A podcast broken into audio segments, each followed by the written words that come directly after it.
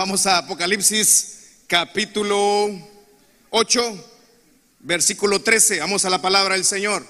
Dice, y miré y oí un ángel volar por en medio del cielo, diciendo a gran voz, ay, de los que moran en la tierra, a causa de los otros toques de trompeta que están para sonar los próximos tres ángeles. El primer ay, vamos a ver hoy.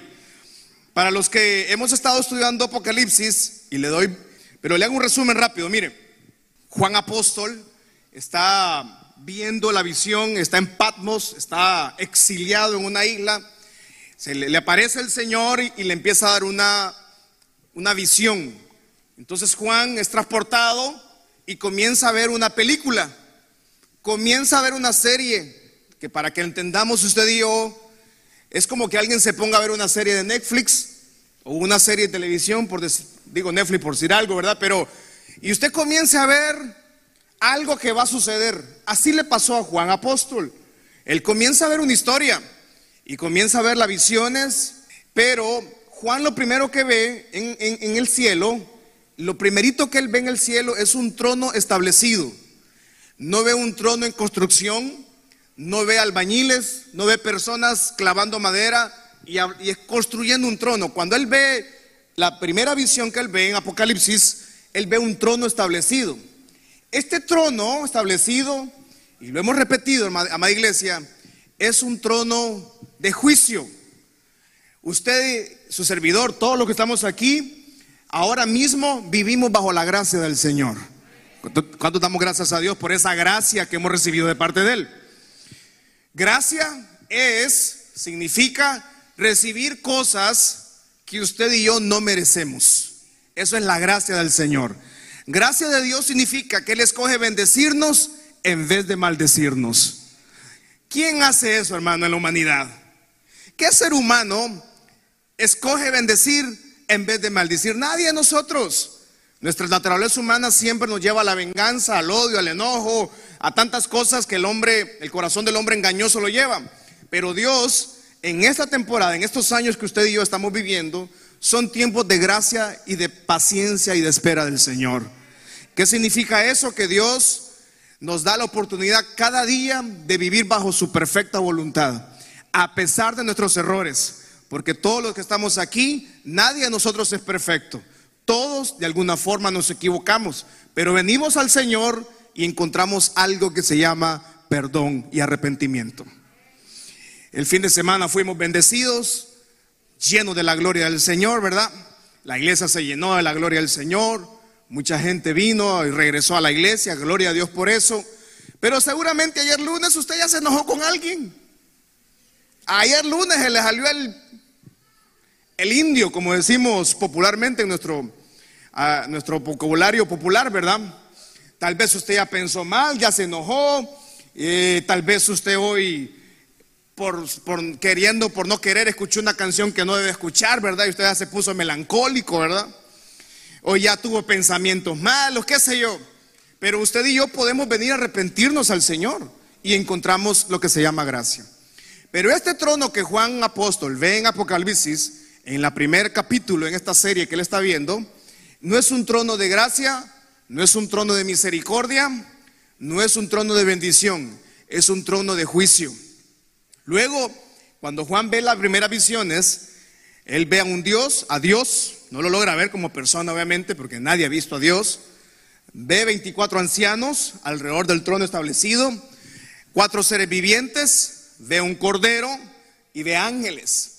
En la segunda visión, Juan ve el libro, ve el cordero. En la tercera visión, Juan, en Apocalipsis 5, 9 en adelante, el apóstol Juan eh, comienza a ver, a escuchar, perdón, tres cánticos nuevos, que aquí los estudiamos muchos martes atrás. En la visión número 4, Juan apóstol comienza a ver que el cordero es el único, el único que puede abrir los sellos. Digno es el cordero que puede abrir los sellos. Nadie más en el trono de juicio podía abrir los sellos, solo el Cordero. ¿Y quién es el Cordero? Jesucristo. Diga conmigo, Jesucristo es el Cordero. Ese mismo Jesucristo, mire qué importante esto. El Jesucristo, el de la Biblia, es el mismo que vino un día, dio su vida en la cruz del Calvario para que usted y yo no mereciéramos la muerte ni el castigo eterno. ¿Cuántos hemos recibido el perdón de pecados, el arrepentimiento? Entonces, eso solo es a través de la figura de Jesús. Y encontramos, Jesús nos encuentra en delitos, en pecado, en ruina, en escombros en la vida. Pero Jesús nos da la oportunidad de encontrar un propósito y un destino en la vida.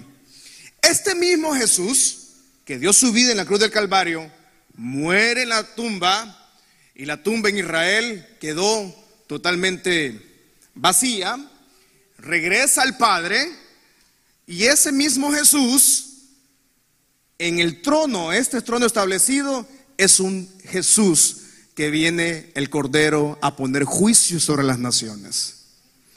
¿No le parece maravilloso que Jesús ahora mismo dio su vida por usted, por mí y, y está en nosotros?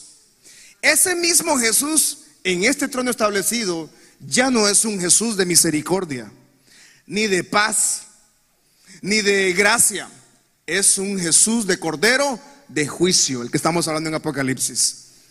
Por eso Jesús es el menospreciado de las naciones. Por eso la gente le cuesta recibir a Jesús. Por eso la gente no quiere recibir a Jesús. Desprecian al Hijo de Dios. Gracias a Dios usted y yo no hemos despreciado. De hecho, recibimos a Jesús. Y por eso es importante los evangelios, las profecías de Isaías, de Ezequiel, de Jeremías, porque el, ministerio mesiánico de Jesús se cumple en Israel, Israel todavía está esperando al Mesías. Nosotros no estamos esperando al Mesías, a quien esperamos a Jesucristo que venga en las nubes por nosotros, ¿verdad? Porque un día va a regresar por nosotros y vamos a volver a casa. Amén. Luego que Jesús abre los sellos, hablamos de que el primer caballo blanco es el anticristo, el caballo rojo, un caballo bermejo.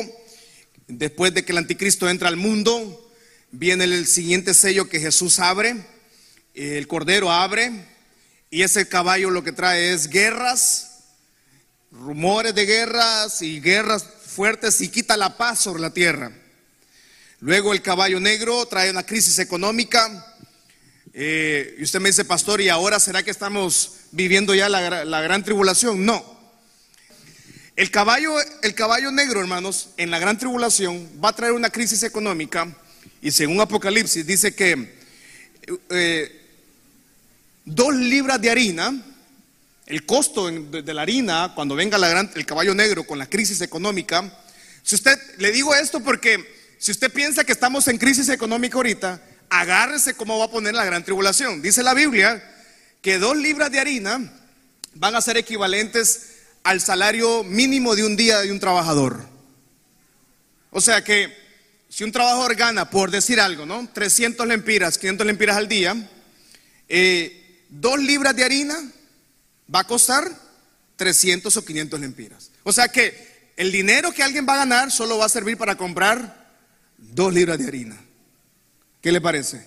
O sea que la crisis económica que ahora mismo vivimos, y todo va a seguirse disparando porque lo que viene es una inflación, después de una pandemia lo que va a venir es una inflación, es algo es como un proceso de un después. Siempre que vienen crisis al mundo, lo normal es que alguien venga una inflación, o sea, eh, alta demanda de productos y poca materia prima para muchos productos. Entonces va a venir a incrementarse, ¿no? Los que son, los que trabajan en la construcción, los que trabajan en electricidad saben que todos los materiales se fueron por las nubes, ¿sí o no?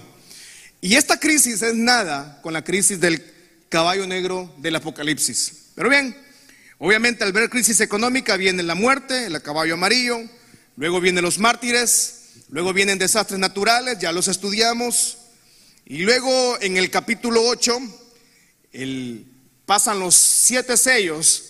El séptimo sello del Apocalipsis abre otra nueva serie, que son las siete trompetas, que ya las estudiamos. Estudiamos, a ver, la primera trompeta va a venir granizo y fuego sobre las naciones y el 33% de la naturaleza y los árboles del mundo se van a quemar. La segunda trompeta va a traer monte ardiendo, dice que va a ser lanzado al mar. Eh, y usted dice, pastor, ¿todo eso va a ocurrir? Bueno, usted recuerde que hace unos días atrás eh, hubo un tsunami y una isla, isla de Tonga, si no me equivoco, eh, un volcán submarino explotó y ese volcán trajo una, un tsunami sobre algunas naciones. Porque el mundo marino tiene volcanes que en su momento seguramente Dios les va a poner on, los va a encender pues, porque para que se cumplan todo lo que va a tener con las trompetas, ¿verdad? Luego la tercera trompeta dice que es una estrella que va a caer sobre los ríos, sobre las fuentes. Y la cuarta trompeta habla de que el sol se va a oscurecer, o sea, un eclipse astronómico va a entrar a las naciones en la cuarta trompeta de Apocalipsis y entonces el día va a tener menos horas de luz o la noche va a tener más horas noche, ¿verdad? Y va a ser un colapso en todo nuestro ecosistema. Pero vamos a hablar ahora entonces de Apocalipsis capítulo 8, 13 dice, él dijo el ángel, pasaron las cuatro trompetas. Ay, dice el ángel, ay, ay de los que moran en la tierra, a causa de los otros toques de trompeta que están por sonar. Apocalipsis capítulo 9, versículo 1 dice, o sea, la palabra del Señor, el quinto ángel tocó la trompeta. Y dice que Juan Apóstol está viendo la serie en Netflix, ¿verdad? En televisión, pantalla en primera plana. Y vi una estrella, dice, que cayó del cielo a la tierra. Y se le dio la llave del pozo del abismo. Y abrió el pozo del abismo. Y de ese pozo del abismo subió humo del pozo como humo de un gran horno. Y se oscureció el sol y el aire por el humo del pozo. Y del humo salieron langostas sobre la tierra, las cuales se les dio poder como tienen poder los escorpiones de la tierra. Vamos a parar ahí un segundito. En los primeros juicios son contra la naturaleza. Grandes porciones de la tierra van a quedar desérticas esto es el juicio que Apocalipsis, amada iglesia. ¿Y por qué es importante estudiar Apocalipsis? Porque si está en la Biblia se va a cumplir. Dice amén esta noche.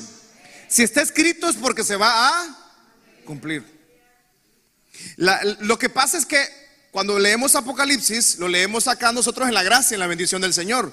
Pero cuando suceda esto, nosotros esto lo vamos a ver desde dónde. No, no, lo vamos a ver acá. Pues. ¿Y ahora qué sigue? Yo no me voy a quedar aquí enseñando las trompetas en la gran tribulación. Hermano, ahora sigue la trompeta del... No, usted y yo, nadie los que estamos aquí, vamos a quedarnos. Dice amén, dígale que está lado, hermano, usted no se va a quedar, hermano, usted se tiene... Ya, hermano, dígale que está a su lado, ya arrepiéntase, ya estuvo, mucha picardía, dígale. Cristo viene. Y la palabra lo asegura, Él va a venir. Cuando Él recoja a su iglesia, el arrebatamiento, comienza esta serie de eventos y desastres naturales. Luego entonces la segunda parte de los juicios, que son estas trompetas, de la, quinta trompeta en adelante, son juicios a los seres humanos. Dice la palabra, volvemos al versículo 1 de, de Apocalipsis 9, dice que una estrella cayó del cielo a la tierra y se le dio la llave del pozo del abismo. ¿Qué es esta estrella? Esta estrella, hermano, es un demonio, es una estrella cósmica, no es el sol, no es la luna, porque una estrella no puede entrar al pozo del abismo. Y que el pozo del abismo literalmente es el infierno. El centro de la tierra, no sabemos dónde está ubicado el infierno, pero hay una estrella que va a caer, dice, cayó del cielo. Entonces se recuerda que a uno de los nombres de Satanás se le llama eh, lucero de la mañana cayó, una estrella como lucero cae a la tierra cuando cae en rebelión en el, en el cielo, cae en rebelión. Y el lucero de la mañana, que es Satanás, baja a la tierra, no, no, baja solo, sino que bajan millares y millones de millones de demonios con él. Este quinto ángel, cuando toca la trompeta, cae una estrella. Satanás ya está en la tierra, hermano. Entonces esta estrella no puede ser Satanás, porque Satanás ya anda acá, hermano. Dice que él anda como un león rugiente, buscando ¿Ha escuchado esos rugidos últimamente usted, hermano? No es malo escuchar los rugidos, porque el Satanás lo único que puede hacer es ladrar con tus tres, pero no tiene poder de tocar su vida. Entonces él tiene el permiso de operar como, en las huestes celestiales, las huestes terrenales acá, aquí en la atmósfera, sus demonios. Esta estrella entonces es otra estrella, es otro demonio de rango que Dios mismo va a permitir que venga. Cuando él venga dice que se le va a dar la llave del pozo del abismo, o sea que a este demonio se le va a dar la llave para que abra el infierno, literalmente. Va a ir a abrir el infierno, pues, en otras palabras. Versículo 2 dice que subió humo, empieza a salir humo, porque es como el, gran abismo, gran infierno. Era tanto el humo, dice que se va a oscurecer el sol y el aire por el humo del pozo. Cuando salieron, dice ese humo, va a ser acompañado por langostas sobre la tierra. Y se les dio poder como tienen poder los escorpiones de la tierra. Y se les mandó que no dañasen a la hierba de la tierra, ni a cosa verde alguna, ni a ningún árbol. Juan no lo dice, ni él lo está diciendo, pero me parece que este, este, este nuevo, ese virus, esas langostas, bacterias eh, o demonios, no va a tocar, dice la palabra que no va a tocar la hierba, no va a tocar los árboles.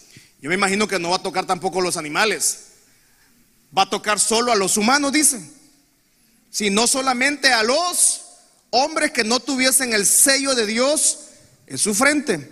No confundamos ese sello con el, sello de la bestia, el sello de Dios en sus frentes. Recuerde que en ese momento hay 144 mil sellados en la Biblia, dice que quedan estas personas en la tierra, que son los israelitas. Y vea, por ahí tal vez alguien más que se quiera colar, ¿verdad? Aunque ya no va a estar el Espíritu Santo. Pero dice que eh, solo a esa gente, estas langostas, no dañaron a esas personas, no van a dañar, perdón, a las personas que tienen ese sello de Dios en sus frentes. Dice el versículo 5, y les fue dado, no que los matasen, oiga bien, sino que los atormentasen cinco meses. Y su tormento era como tormento de escorpión cuando hiere al hombre. Cinco meses, dice. O sea, cinco por tres, 30 días, ciento 80 días sería, ¿no? Sí, de tortura, de miedo. Y la Biblia, cuando Juan está viendo, él no ve, él ve como langosta, dice, y que vienen a dañar a, los hombres, a atormentarlos. Y yo no puedo decir, hay muchos comentaristas que podrían decir tantas cosas o deducir quiénes son estas langostas, pero a mí me parece que igual son estos demonios que vienen a la tierra y van a atormentar. Este son millones y millones de langostas, que así lo ve Juan como langostas. Y que el tormento que traen es como el escorpión cuando el escorpión muerde a una persona. ¿Alguna vez alguien aquí un escorpión lo picó? Levante la mano si alguien un escorpión lo ha picado, ¿sí? Un alacrán, pues si lo diríamos como alacrán, ¿verdad? Eh, en Honduras no tenemos alacranes tan venenosos, pero sí duele una mordida de alacrán, ¿sí o no? Ya que duele, ¿sí o no? A mí, a mí yo le conté a usted hace tiempo, a mí de, adolescente, una vez, nunca se me olvidó eso, me metí un pantalón, yo creo que andaba en un campamento, si no me equivoco, y metí la mano a la bolsa, y cuando metí la mano a la bolsa sentí como que me habían hablado ahí abajo la mano, ¿va? Ok, ahí dije yo. Y cuando saco la mano, viene un alacrán pegado a mi dedo, hermano. Bueno,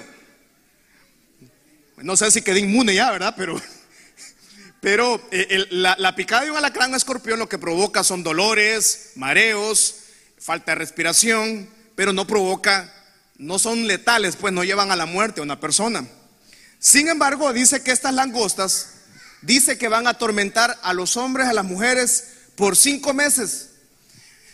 Yo le he dicho a usted, hermano, eh, este virus que vino a las naciones, vino a atormentar a las naciones, ¿verdad? Y lastimosamente este virus ha sido letal, ¿verdad? Muchas familias pasaron a un luto. Pero imagínense entonces cinco meses siendo atormentados por una bacteria, por un virus, que no lo conocemos. Como va a pasar con esas langostas. Van a atormentar a, las, a los hombres, a las mujeres, pero no van a tocar los árboles ni los animales. Se parece mucho a la temporada que estamos viviendo, ¿verdad? Y es interesante que Juan esté viendo que estas langostas van a entrar al tocar esta trompeta Este, esta estrella cae, demonio abre las puertas del abismo, sale humo y salen langostas para molestar a todas las, la humanidad entera. Versículo 6 dice, Apocalipsis 9, y aquellos días, miren, los hombres buscarán la muerte, pero no la hallarán. Van a ansiar morir, pero dice que la muerte huirá de ellos. Versículo 7 dice, el aspecto de las langostas era semejante a caballos preparados para la guerra. En las cabezas tenían como coronas de oro. Sus caras eran como de caras humanas. Tenían cabello como cabello de mujer. Sus dientes eran como de leones. Versículo 9, mire cómo eran estas langostas. Tenían corazas como corazas de hierro. El ruido de sus alas era como el estruendo de muchos carros de caballo corriendo a la batalla. Tenían colas como de escorpiones y también aguijones. Y en sus colas tenían poder para dañar a los hombres durante cinco meses. Y tienen por rey sobre ellos al ángel del abismo, cuyo nombre en hebreo es Abadón y en griego es Apolión, que significa destrucción, significa perdición. Así, Juan dice que va a parecerse así, va a tener una corona de oro, con cara de hombre, pelo de mujer, con una cola de escorpión, parece cucaracha, pero no es cucaracha. Quiero que leamos Lucas capítulo 8. Está bien raro. Lucas 8, 31 dice, y les preguntó diciendo, ¿cómo te llamas? Y él dijo, me llamo Legión, porque muchos demonios habían entrado en él. Y le rogaban que no los mandase ir a dónde dice? Al abismo. Había un endemoniado que tenía una legión de demonios, dice en Lucas capítulo 8. Y esos demonios, cuando Jesús lo encuentra a esa persona, encuentra que este hombre tiene una legión de demonios. Una legión de demonios es, es igual a seis mil demonios. O sea que este hombre que Jesús encuentra, lo encuentra con seis mil demonios. Y usted me dice, pastor, ¿y, ¿y, qué tiene que ver eso con nosotros? Bueno, que por eso el fin de semana tuvimos un fin de semana de liberación acá. Porque muchas cosas de las que vivimos son personas o son hombres o somos seres humanos, o gente que pues vivió en brujería, vivió en hechicería. Eh, muchas personas tuvieron contacto con personas que estaban en ocultismo. Resultado de eso, viven bajo posesiones demoníacas. Hay personas que, en este personaje que Jesús encuentra en Lucas 8, es una persona que tenía como esquizofrenia, ¿verdad? La esquizofrenia, ahora que entendemos un poco la ciencia del mental, entendemos que hay problemas de falta de litio, falta de oxigenación al cerebro y mucha gente pues queda tronada a veces de los cables, ¿verdad? Arriba. Pero gracias ahora hay medicina para lograr eso. Sin embargo, hay temas de posesión demoníaca en la gente que lo hace hacer cosas que no son correctas. Y por eso cuando vemos que este abismo es el infierno, por eso los demonios en Lucas 8 le dicen a Jesús, por favor no nos mandes al abismo. Porque Jesús ha liberado al hombre iba. Ese hombre tenía, tenía seis mil demonios. O ese hombre estaba atado, pero extremadamente atado. Personas que tienen una fuerte adicción, por ejemplo. Gente que tiene adicción al alcohol, drogas, por ejemplo. Su cuerpo termina siendo dominado por el consumo diario de alcohol o de drogas, por ejemplo. O gente que no puede, eh, no puede ser fiel en el matrimonio Hombres que no logran ser fieles a sus esposas porque tienen una fuerte posesión demoníaca. Eso sea, o sea, yo no le puedo venir a decir a usted, hermano, ay, no se preocupe, usted siga haciendo eso. usted lo que ocupa un poquito de amor. No, no, no, no, no. Usted lo que tiene es un demonio que se llama adulterio. O sea, no le puedo venir a decir otra palabra a usted aquí, pues. Para que usted sea, ay, qué lindo, el pastor me dijo que siguiera como estaba. No, no, son demonios. Por ejemplo, vemos ahora muerte por todos lados. Bueno, los hondureños estamos curtido, ¿verdad? De ver tanto crimen en, las, nuestras calles. Por ejemplo, ah, ¿cómo es posible que un adulto, por ejemplo, abuse de una menor de edad? ¿Cómo se llama eso? aparte que es delito, pero es un demonio. Lujuria, exactamente. Está, topado alguien de la cabeza. O por ejemplo en los, en los matrimonios que no existe respeto y la mujer por un lado, los hombres, el hombre por otro lado. O el hombre ya no quiere ser hombre, quiere ser medio hombre, ¿verdad? O la mujer ya no quiere ser mujer, ya no quiere hablar así, quiere hablar ronco, ¿verdad? Bueno, todas estas son posesiones demoníacas. Los líderes viejos que estamos aquí en la iglesia, bueno, nos hemos encontrado sobre todo en los, en los talleres de liberación, ¿verdad? Nos encontramos frente a estos grandes flagelos que la humanidad vive.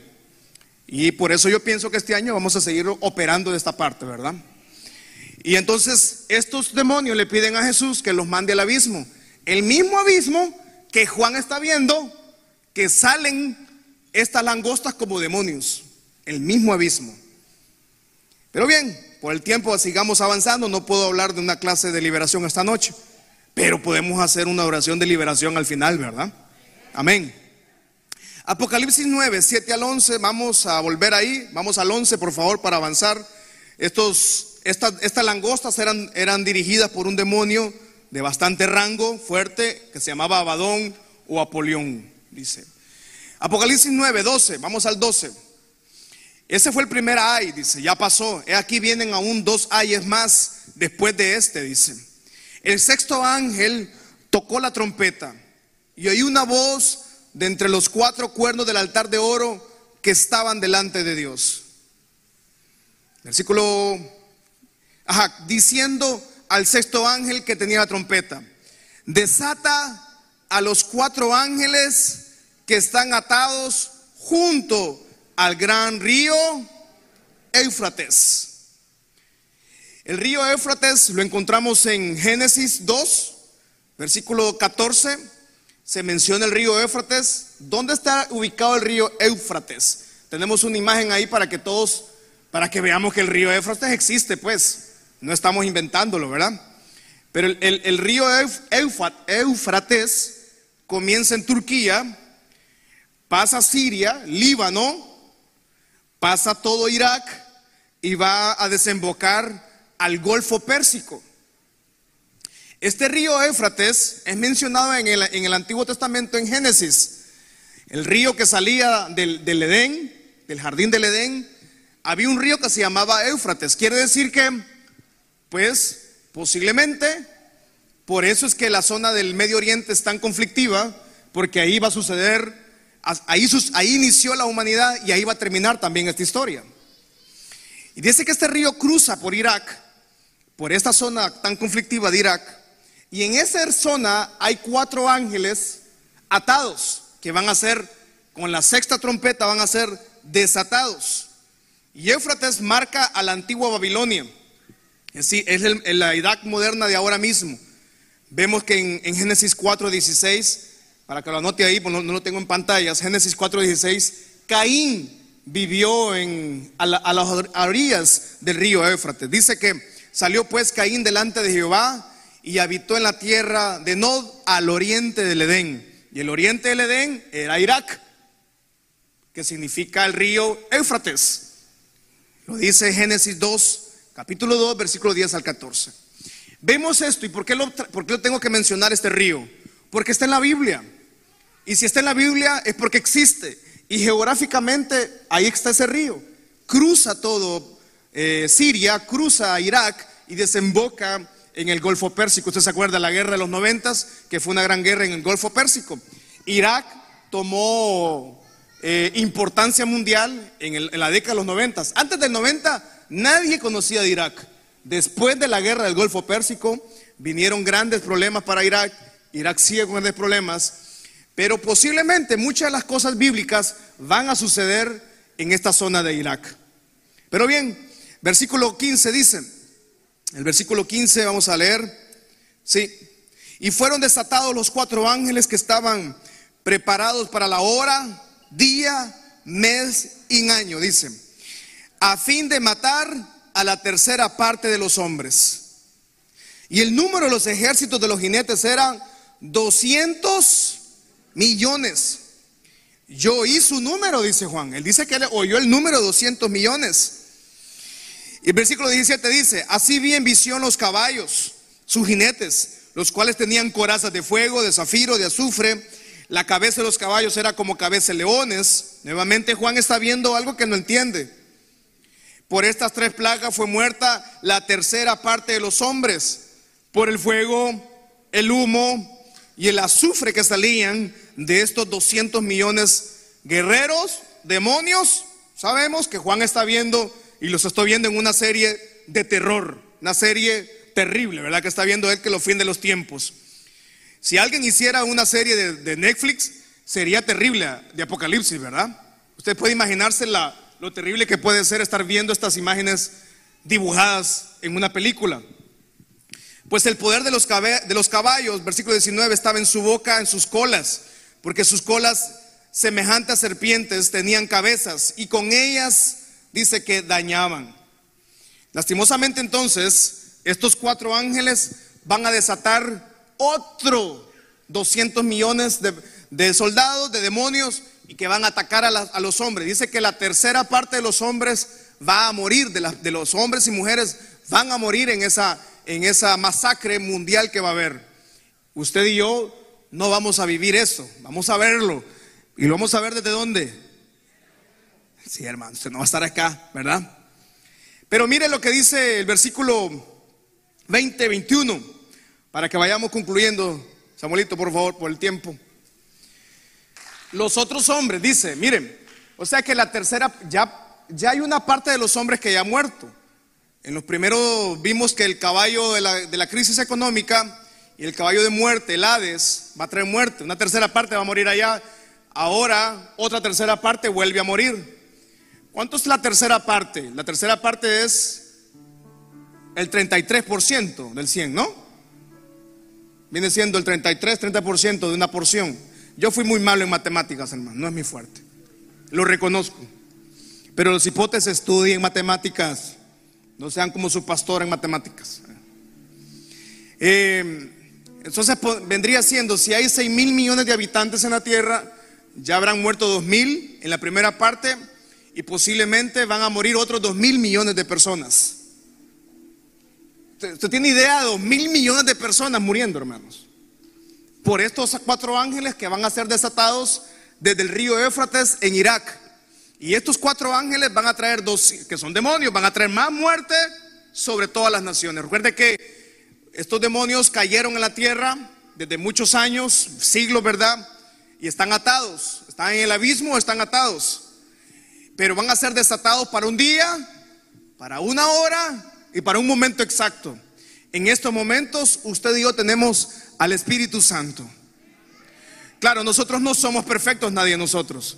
Pero nosotros tenemos al Espíritu Santo y eso nos ayuda muchas veces a detenernos de muchas cosas, ¿sí o no? ¿Cuántos, alguna vez sintieron como que no digas eso? Y usted, ¿sí o no? O, muchas veces usted quería hacer algo y el Espíritu Santo le dijo. O usted quería ir a algún lado y iba tranquilo. Y de repente, hey, ¿Qué fue eso? El Espíritu Santo. Pero en esta gran tribulación el Espíritu Santo ya no va a estar. Ahora mismo la gente le cuesta recibir del Señor. Todavía. Le cuesta a la iglesia. Eh, casi siempre el tema de una persona que no conoce a Cristo viene a la iglesia y no, que el diezmo. Siempre dicen lo mismo, ¿verdad? Que el pastor, que la iglesia, que los líderes. Siempre. Pero da risa, porque no es un problema de dinero para comprar las entradas de aquel que dijimos, ¿verdad? de aquel concierto, ¿ah? No es problema eso para los hipotes, ¿verdad? A la pobre abuela, a pobre señora le sacaron el piso para comprar esa. Pero bien, cada quien con su gusto, ¿verdad? Y, pero si ahora es difícil recibir del Señor, mire, quiero que veamos qué va a pasar ahí. ¿Qué va a pasar con esa muerte de más de dos mil personas? Van a morir otra vez y la gente va a estar relajada. Y los hombres mujeres que no fueron muertos con esas plagas, ni a, vamos a leerlo, uno, dos, tres, ni aún. Hermano, la gente vio que estaban muriendo miles de miles de miles de personas. Y dice que ni aún así se arrepintieron de las obras de su mano, ni dejaron de adorar a los demonios, a las imágenes de oro, de plata, de bronce, de piedra y de madera. Y leemos, lo leemos fuerte, la última parte, uno, dos, tres, las. Ni oír. Amado iglesia, ¿qué es lo que Dios le pidió a Israel cuando entraran a tierra prometida?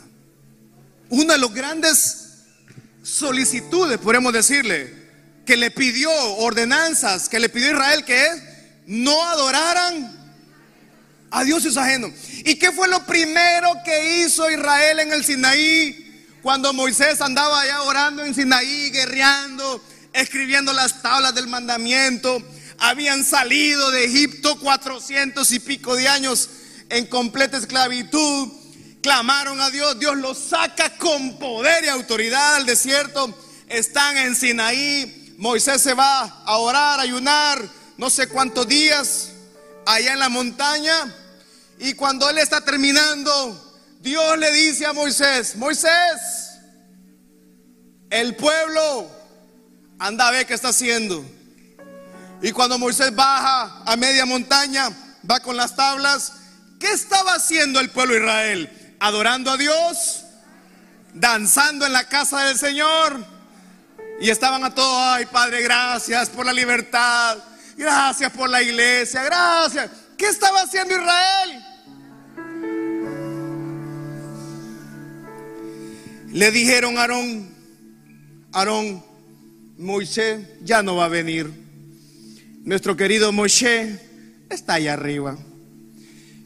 Hacenos un becerro de oro para que a la cual podamos adorarle. Pero la historia de Israel no, no, está tan distante de cómo somos nosotros. Nos parecemos mucho. Porque a usted y a mí Dios literalmente nos sacó de las cenizas, nos libertó de la muerte, nos libertó de la miseria, nos libertó de enfermedad, nos libertó. Todos los días recibimos un milagro del Señor, ¿sí o no? ¿Cuántos han experimentado esos milagros, esa libertad del Señor en su vida? Vamos, dígame en esa noche. Vamos, alguien da fuerte ese grito de gratitud, de alegría al Señor. Pero, ¿cómo? ¿Qué pasa? Hacemos lo mismo. Muchas veces vamos al desierto, muchas veces volvemos. Y Israel lo primero que le pidió a Aarón fue, y Aarón demandado de, les hizo un, y cuando bajan y Moisés está enojado, Moisés está maleado, se le salió el hondureño y quebró las tablas, pero se acuerda. Y habla con Aarón y le no, pues yo, lo que hice fue, mira que estos pícaros, mira lo que están haciendo. Yo lo dice el, el Dios ahí, le dice. Y Aarón, mire, se dio a la fuga pero el pecado estaba hecho. Mire que no dista mucho de lo que va a pasar en la, en la gran tribulación. Dice que los hombres de la tierra van a ver lo que está pasando. Millones, millones, miles de miles, gente muriendo diariamente va a estar ahí. dice que ni aún así la gente se va a arrepentir. ¿No le parece difícil eso, hermanos? Dice que la gente va a ir a adorar a los demonios. Y las nuevas generaciones tal vez los centennials que están creciendo y los bebés que están tal vez no están tan familiarizados con el tema de esto de demonios porque se toma como burla, como, como una mofa. Y, yo sé que mucha gente, lo que pasó el fin de semana, tal vez para mucha gente cristiana incluso es como ridículo, ¿verdad? Ah, estos cristianos, Marquitos anda loco ahí, pero yo prefiero que me digan loco, pero nunca, nunca, nunca que la presencia del Señor se vaya de mi vida. Jamás. Me puede dejar quien quiera dejarme. Y si a usted no le gusta lo que pasó el fin de semana, hermano, tranquilo, relájese, tome café. Pero yo prefiero que siempre el altar esté encendido. Un altar de adoración, un altar de santificación, un, altar de manifestación de su gloria, un altar de arrepentimiento diario al Señor. Dice gloria a Dios esta noche, iglesia. Vamos. Y la gente va a volver a sus dioses de madera, bronce, de piedra, de oro, de plata. Ni aún así la gente va a buscar arrepentirse. Versículo 21 dice, vamos, y no se arrepintieron de sus homicidios, ni de sus hechicerías, ni de su fornicación, ni tampoco de sus hurtos. No se van a arrepentir de sus homicidios. No se van a arrepentir, dice, de sus hechicerías. Yo entiendo, estamos en tiempos modernos y tal vez ustedes, no, pastor, eso ya no existe. No, si todavía es fuerte. Yo no sé usted, pero la mayoría de nosotros, o al menos la que venimos de familias de tierra adentro, casi todos tuvimos un familiar que estuvo en brujería. ¿Y usted pastor? Sí, hermano, claro. No es de gratis que estamos acá nosotros. Sí. Oye, esto no es para poner vergüenza, no, no, no. Todos tuvimos algún familiar que por ignorancia se metió a brujería, hechicería, le gustaba que le leyeran las manos, ¿verdad? Y lo que le leían era pura bacteria, por todo chuca las manos ahí. Ah, por la ignorancia alguien fue, no, que fueron a hacerle un baño de no sé qué. Y, y la gente le prefiere creer a eso que creer que Jesús puede cambiar y puede traernos salvación, vida eterna, milagros, sanidad, restauración.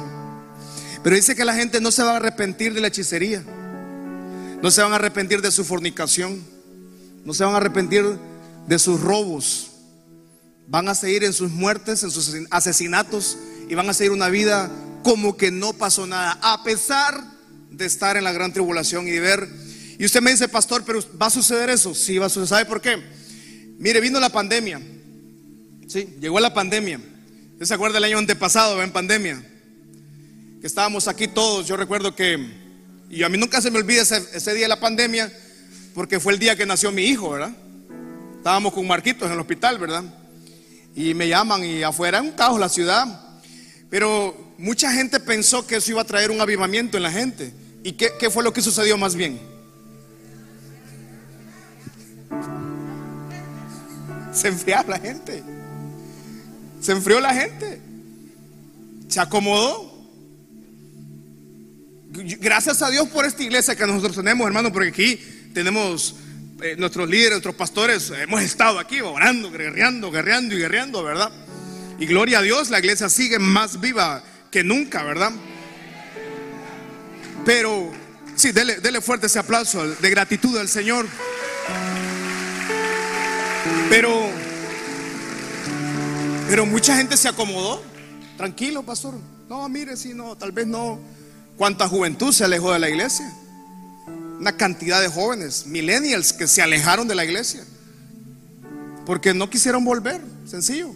Y ya me acomodé, tranquilo. No estoy diciendo que la gente que está en casita, ¿verdad? Está mal, de ninguna manera. No me malinterprete tampoco, ¿verdad? De ninguna manera. No estoy hablando de ese acomodamiento, porque gracias a Dios nosotros como iglesia teníamos una plataforma digitales, ¿verdad? Que pudimos atender a toda la iglesia por medio de plataformas digitales y la radio, que es de una gran bendición. Pero hablamos de acomodamiento espiritual. Si la pandemia no hizo que viniera un avivamiento, entonces esto solo es un entrenamiento de lo que va a pasar en la gran tribulación. Mire la gente, Juan está viendo la serie, la película, y Juan está viendo que están muriendo miles de miles de miles de miles de millones de personas están muriendo. Y Juan yo imagino que dijo, esta gente se va a arrepentir. Y cuando ve Juan dice, y esta gente dice, no se arrepintieron, sino que siguieron adorando a los dioses ajenos, en hechicería, en fornicaciones. Fornicación es falta de fidelidad. Y yo sé que, como pastor, yo sé que, porque mucha gente me lo ha dicho, pastor, es que usted habla mucho de la familia. Pero hermano, que su familia es importante, hombre. Su familia es importante. Hombre que estamos aquí, se necesita ser bastante hombre para ser hombre de una sola mujer. Y yo, le pido y oro al Señor que, esta casa, esta iglesia, que aquí el adulterio, hermano, no, obviamente en nombre del Señor no exista eso, pues, pero al menos los matrimonios, aquí no existe adulterio en nuestros matrimonios, no se puede hablar de eso en nuestras familias. Pero el hombre prefiere seguir con sus posesiones demoníacas, no le importa, a la familia no le importa, no quiere avanzar, no quieren progresar, prefieren al becerro de oro, prefieren al Dios hecho de madera y prefieren una vida totalmente alejada del Señor. Pero amada iglesia, oramos al Señor que usted y yo vamos a permanecer en Cristo Jesús. Levante su mano al cielo y diga, vamos a permanecer en la roca firme que es Cristo Jesús. No vamos a retroceder. Y este 2022 avanzaremos para la gloria del Dios Todopoderoso. Quiero que ahí como está, por favor, cierre sus ojitos y quiero hacer un llamado de salvación, porque siempre hay que hacerlo por la gente que está en radio, en televisión. Y usted tal vez esta noche quiera reconciliarse, aceptar al Señor Jesús. Ahí como está, le pido que toda la iglesia cierre sus ojitos. Si usted necesita aceptar al Señor Jesús o reconciliarse, le pido que repita conmigo esta oración. Señor Jesús, yo te pido perdón por mis pecados. Me arrepiento de lo malo que he hecho, Señor. Te pido que inscriba mi nombre en el libro de la vida. Y ahora que estamos en la gracia, poder recibirte y poder experimentar libertad, poder experimentar los dones, poder experimentar todo lo que tú quieres entregarme. O tal vez usted se alejó del Señor. Las tormentas, los desiertos lo llevaron a, a vivir una vida lejos del Señor. Y diga conmigo entonces, Señor, yo me reconcilio contigo y vuelvo nuevamente a tu redil. Vuelvo nuevamente al propósito y al destino que tienes para mi vida. Si alguien repitió conmigo esta oración, levante su mano, por favor. Si alguien allá en redes sociales también repitió o escribe esta oración, nos escribe ahí también en redes sociales para poderle seguir. Levante sus manos al cielo. Señor, toda aquella persona que haya aceptado, reconciliado contigo esta noche, pido que tu gloria sea sobre cada uno de ellos, que tu Espíritu Santo sea sobre cada uno de ellos y quede un sello completo en su corazón como propiedad total del Señor Jesús. Ahí como está ahí, si está con su familia, con sus hijos, su esposa, su papá, su, alguien de su familia, puede por favor poner su brazo encima, abrazarlo y por unos segundos dar palabras de bendición. Señor, cubre la familia, cubre a nuestros hermanos, cubre a los niños, a los jóvenes, adolescentes, los matrimonios, las mujeres, los esposos, abuelos, abuelas, niños, bebés en los vientres, Señor, de papá, de mamá, a los abuelitas, al abuelito, Señor. Guarda a cada uno, Señor, de esta familia, Señor. Guarda, Señor, a cada miembro de esta casa, de la familia Michalón, Señor. Que este año seamos consolidados, fuertes en la roca firme que es Cristo Jesús. Y nadie retroceda, Señor. Ninguna arma forjada, ningún demonio, ningún espíritu contrario venga a estorbar tu propósito en nosotros.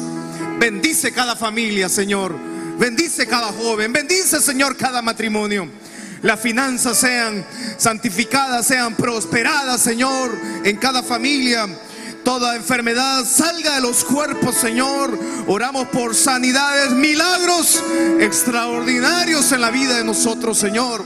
Y toda enfermedad retroceda de la familia y de los cuerpos, Padre.